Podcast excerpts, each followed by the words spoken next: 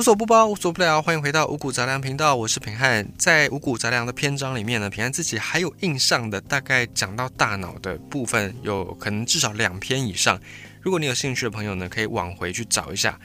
以后在未来的五谷杂粮里面，我们还是会时不时提到大脑，原因没有其他的，就是因为大脑它作为人之所以为人，它是最重要的一个器官。可以说呢，要是没有今天我们的大脑这些发展跟设定。就算我们今天能够以两只脚来行走，能够站起来，我们大概就只能跟其他的灵长类的动物，跟这些远房亲戚差不多。我们可能会是自然界当中比较灵活的一群，可是我们绝对不会有像今天人类之于地球这种近乎是主宰般的地位。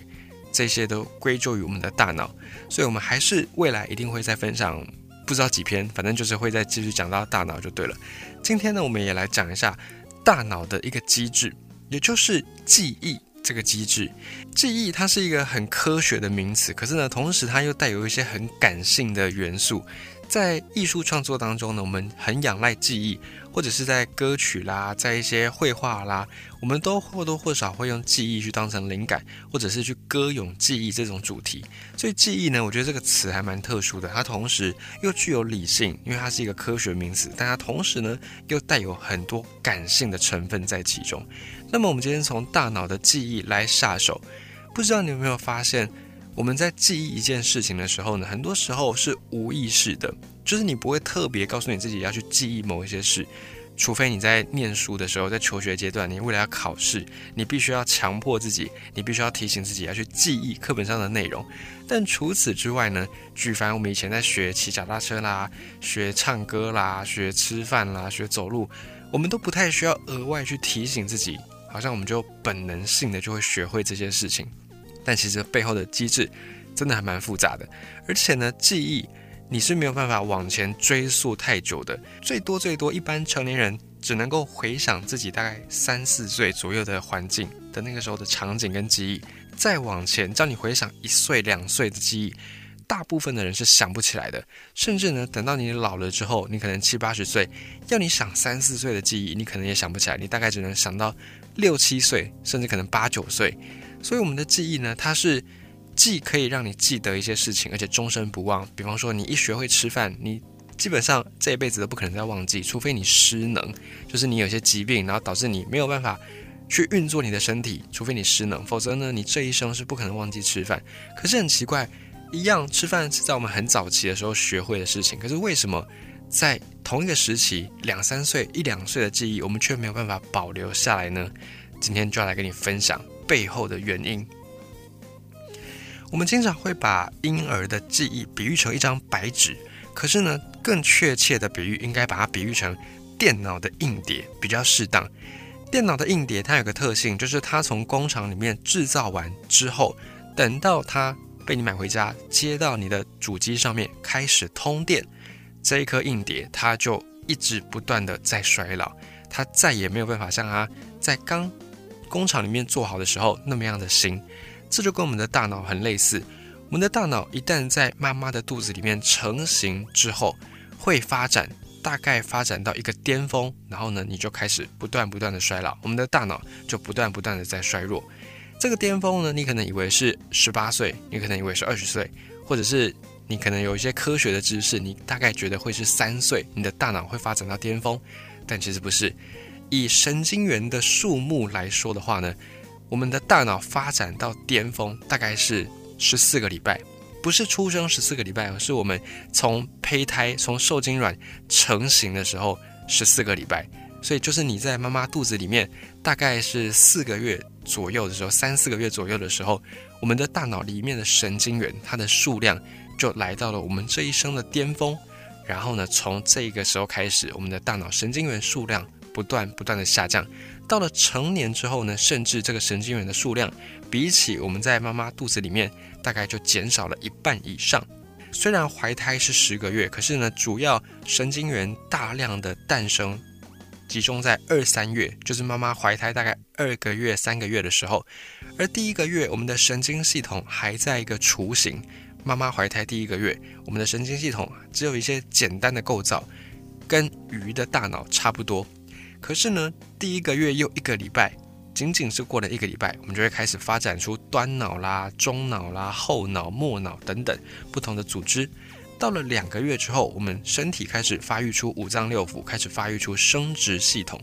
等到我们在肚子里面第三个月，除了我们的肺脏，因为还不用呼吸嘛，所以它不用这么早发育。除了肺脏需要在大概三个月之后。再三个月之后才会再开始成型。基本上呢，我们在妈妈肚子里面大概三个月的时候，所有的器官都已经有了基本的雏形，然后我们的大脑也在这个时间变成了原厂的标配，就是出厂的设定，大概在第三个月的时候就成型。那从妈妈肚子里面，我们成胚胎第二个月之后，我们会开始出现触觉，第三个月味觉，第五个月听觉，第七个月视觉。反正呢，大概从妈妈怀胎第十四个礼拜开始，我们都说三十九周生产嘛。那大概第十四周的时候，我们各种感官系统就会开始发育。然后我们在妈妈肚子里面接收到的这些讯息，包含爸爸妈妈的声音啦、妈妈的体温啦、妈妈的心跳等等，就会透过神经元传到我们的大脑，在我们的大脑里面留下印记。所以我们在妈妈肚子里面的时候呢，就有记忆了，也因此胎内记忆这个并不是一种很玄的传说而已，它是真的，科学上是有办法验证的。胎儿在肚子里面确实已经有在记忆的形成。那我们的记忆它是透过什么样的东西来储存的呢？它并不是透过我们的神经元细胞，而是透过神经元跟神经元细胞之间的突触连接。就是它不是靠细胞本身，它是靠细胞跟细胞之间的突触，有点像是细胞之间的桥梁一样，它是透过这个桥梁来储存记忆的。虽然胎儿在大概妈妈肚子里面两到三个月的时候会成型这一生最多的神经元的数量，可是他们的大脑这个时候呢，还只能够写，不能够读。就是你可以把记忆写进去，可是你没有办法读取这些记忆，因为他们的大脑还不具备处理这些讯息的能力。就像是人类刚出生的时候，我们就只能够一味的去储存大量的讯息，那我们没有办法去处理。比方说，我们眼睛看得到光，可是这个光对我们来说代表什么意义？我们长大了之后，我们会知道说啊，我们看到了日光代表白天了。可是小朋友不知道，小婴儿不知道，他没有这个处理信息的能力，他只知道哦，现在有一道白光。可是这个白光代表什么意思呢？他完全没有概念。这就是人类刚出生的时候，记忆在形成，可是我们对于记忆的讯息没有办法去处理。现在的 AI 也是就在模仿人类大脑的这种风格。一开始在做 AI 的时候呢，一定是先灌给他很多很多的资料，这些资料 AI 一开始还没办法处理，因为它没有能力。等到你灌给他的资料够多，多到一个程度，你让 AI 开始去建立自己的学习网络。这个过程就跟小婴儿在学习这个世界的各种资讯的那个过程是类似的，是差不多的。等到一出生的那个瞬间，光线进入到眼睛，周围的人的声音进入到我们的耳朵，空气进入到鼻子，然后进到肺脏，妈妈、爸爸或者是亲朋好友们在我们身上的触摸的这种触觉，这些所有的感官、所有的感觉都会变成神经电子讯号，传到我们的大脑里面去。可是这个时候，因为婴儿他们还没有处理讯息的能力，任何一种感官，包含是一道光线或者是一个声音，任何一种感官的刺激，都会让小婴儿的大脑超载。这个时候呢，我们的神经元的数量这么多，就是为了要应付这一些如此众多的感官讯息，小婴儿就只能够先把这些新奇的电子讯号先记录下来，而且在小婴儿时期呢。每一秒钟，我们的大脑就可以产生几百万个突触连接，就是神经跟神经细胞之间彼此一秒钟可以产生上百万个突触连接。可是呢，正常来说，我们要真正的有一些感官处理能力，有一些讯息处理的能力，需要一百万亿个突触连接。所以，一百万个突触连接跟一百万亿个之间就是一亿倍的差距。也因此呢，小时候的记忆虽然有，可是那个。记忆的量实在是太少太少了，这个时候反映在现实上面，就是婴儿们的记忆通常是很片段的、很碎片的，还没有所谓的连续记忆。鱼大概还有七秒钟的记忆，可是新生儿是可能连七秒都没有，大概就是五秒左右这么短的记忆。小婴儿要超过两分钟的记忆还非常的少，因为他们的神经元的那个突触还没有这么多，不足以让他们形成连续性的记忆。那这个时候，这些短的记忆怎么样留下来呢？就是透过不断不断的刺激，不断的提醒。因为我们的大脑里面这些突触连接，它是有可塑性的。当我们建立起一个突触连接之后，如果你在相同的信号不断的刺激，如果你在收到相同的电子讯号的时候，这个突触连接就会加强。相反的，你长期不去刺激，这个突触连接就会减弱。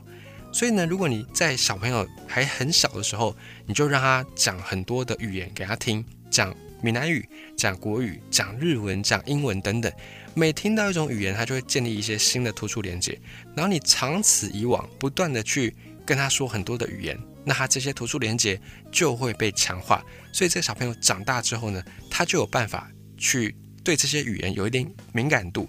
但是如果你在很小的时候，你曾经跟他讲过可能六七国语言，可是到最后你日常生活只跟他讲其中一两种，那么长大之后呢，他就会自然而然的忘记其他的语言，不是因为他不想学，而是因为那个神经突触没有被继续刺激，那大脑就会自动的启动那个整理机制，把没有再继续强化的神经突触给它砍掉，所以这个也是我们。长大之后，在学习一件事情很重要的一个机制，我们都知道说，你要记忆一件事情，就是不断的复诵、不断的提醒、不断的背，这样子你就可以记住。这个机制从小时候就开始在发展了。另外，从我们在学习语言的过程举例好了，各个语言当中呢，或多或少都有所谓的母音，或者有人叫元音，就是 a e i o u 等等。那这些母音呢，并不是因为它们先被我们决定成母音，然后我们才去学习它，而是因为在人类的发展过程当中，这些音是最容易被我们发出来的，所以它才变成各个语言里面的母音。这个因果关系是这样子。那这些母音呢，我们最容易发出来，所以我们对于这些母音也最熟悉，也是大脑最开始去建立相关的语言神经突触的部分。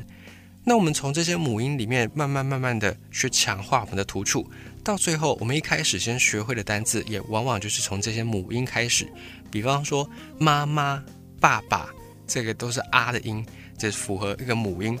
那至于为什么会有么跟 b 呢？这是因为么跟 b 都是闭唇音，就是你只要稍微动一下你的嘴唇，就会发出 m 或者是发出 b 的音。因此呢，再配合我们的母音，就会变成妈妈跟爸爸。所以放眼各个语言，几乎所有的语言里面的“妈妈”跟“爸爸”这个词的意思都是一样的。不是因为真的有一个巴别塔，不是因为真的很久以前人类的语言都是同样的，不是因为这个传说，而是因为这个语言里面呢，本来这个音就是最容易新生儿发出来的。所以放眼望去，放诸四海都是这样子。各个语言的“妈妈”跟“爸爸”都差不多是那个发音。这个是另外我们在提到的。还有，随着神经网络不断的加强，就会开始有所谓的长期记忆。到了两个月大的，就出生两个月之后的婴儿，一般呢，他们的记忆就可以持续一到两天。有人说，这个时候他们的记忆装置因为还没有发展的很好，所以可能一到两天就是他们的极限。但是，另外有一些科学家，他们也做过测试，在一九九九年的时候，就有人去测试过。就算是只有出生两个月大的婴儿，你不断的反复提醒、反复的去刺激他们，他们的这个记忆是可以一直保持下去的，就是不只是一两天。所以换句话说，我们的记忆的机制大概在出生的两个月左右，可能就已经发展的还蛮完全的。另一方面呢，也可以证明我们的大脑其实并不是记忆机制没有发展好，而是大脑它主动会去把一些记忆给清除。等到我们出生大概半年，大概六个月之后，我们的长期记忆就会越来越多，有些记忆甚至会持续一个月。到了一岁，比起你刚出生的时候，大脑里面的这些神经突触已经复杂了好几百倍，甚至好几万倍都有可能。这个时候，你去看大脑的那个神经突触连接，就好像是珊瑚一样密密麻麻的。这个时候也会让我们的大脑脑袋的容量迅速的增加。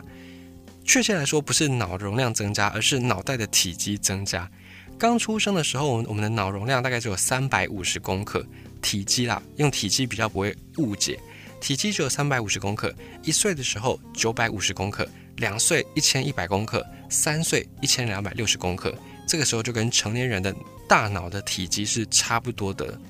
那为什么大脑会发育的这么快呢？你看，短短三年之内，你从刚出生到三岁，你的大脑的容量膨胀了是将近四倍之多。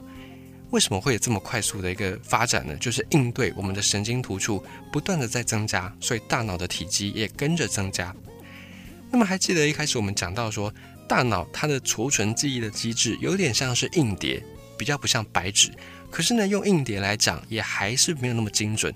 因为呢，硬碟的资料是你一旦存进去，除非有一些外力，就除非有一些撞击，会有一些什么泡水啦、火灾等等，除非有外力影响，否则你存进去的资料就是存进去了。你不去动它，你不去整理它，它是不会平白无故的消失的。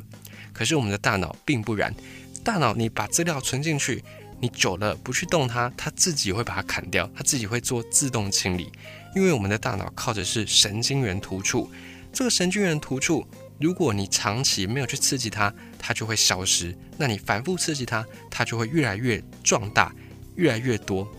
那么，为什么大脑要自动的去清理这些突触呢？它为什么要去砍掉这些记忆呢？因为我们的神经元它的品质是有好有坏的，尤其在我们还在妈妈肚子里面的时候。我们刚才虽然有讲到妈妈肚子里的我们呢，神经元是此生数量最多的时期，可是这个时候品质真的很不稳定，有的品质好，有的品质不好。与其呢让这些品质不好的神经元去建立一万个连接，还不如让一个品质好的神经元建立五千个连接。你在处理这些讯息的时候，效率会更高。所以为了要维持。品质好的神经元能够去建立更多的有效的、有效率的连接，所以我们的大脑它就有一个机制，会去砍掉这些你没有用到的记忆。你只用过一次，大脑就会判定说啊，这个你应该是不要了，对你没有用了，就把这个记忆给删除掉。这就是大脑它自己会去自动清理记忆的机制。虽然说它已经是经过了优化、经过了更新、经过大自然的选择，可是呢，它对我们的人体来说，消耗的能量还是非常的多。你什么都不做，你什么都不想，就站在那边放空发呆，你的大脑在那边运转，基本的待机运转也要花掉你百分之二十的能量来源。所以你很多时候吃饭吃东西，并不是为了你的手脚，而是为了你的大脑。你的大脑就算不工作，它也是要花这么多的能量。